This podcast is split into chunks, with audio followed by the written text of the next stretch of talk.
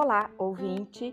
No podcast de hoje conversaremos sobre as teorias da educação e associá-las a um educador brasileiro que traz uma reflexão muito importante sobre a educação.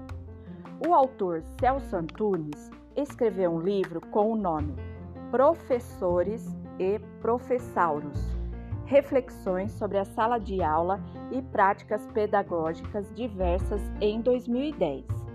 Neste livro, o autor Celso Antunes critica e satiriza o conservadorismo da pedagogia tradicional, que, segundo ele, impedem que se realize uma educação com grandeza e qualidade adequada às exigências do mundo moderno, crítico e emancipatório.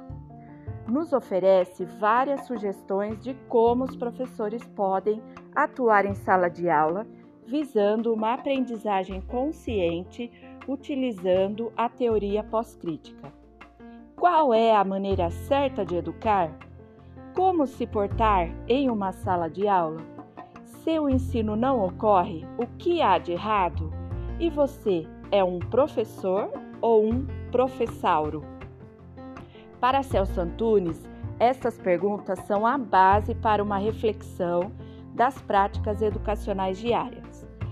Podemos afirmar que, em determinadas situações diárias de uma sala de aula, nos tornamos professauros e seguimos o mesmo padrão de conduta tradicional. Vou dar um exemplo. Todas as carteiras da sala ficam do mesmo jeito o dia todo e também utilizamos o mapa de sala onde todos os alunos se sentam no mesmo lugar. Esta característica da pedagogia tradicional impedem a criatividade e a liberdade das escolhas. Não seria interessante rever este conceito? Poderíamos, por exemplo, colocar as carteiras em círculo para que todos os alunos se olhem.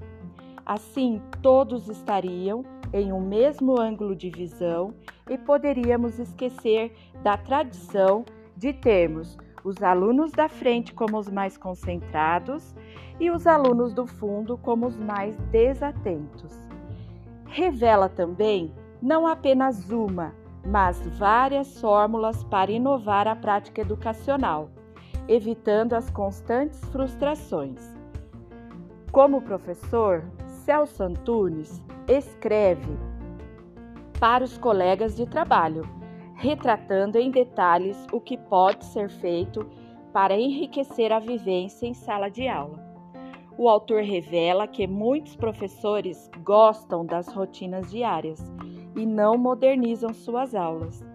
Solicita para esses professores uma mudança de comportamento e atitudes, sugerindo várias ideias criativas para ministrarem uma aula. Para uma educação de qualidade, precisamos modificar o formato de uma pedagogia tradicional e entendermos um pouco mais sobre as teorias pós-críticas. O verdadeiro professor precisa estar comprometido com a certeza de que mudar é possível e imprescindível e que podemos transformar o amanhã na vivência do agora de cada sala de aula do Brasil. Vale a pena esta leitura para entendermos um pouco mais sobre as teorias críticas e pós-críticas.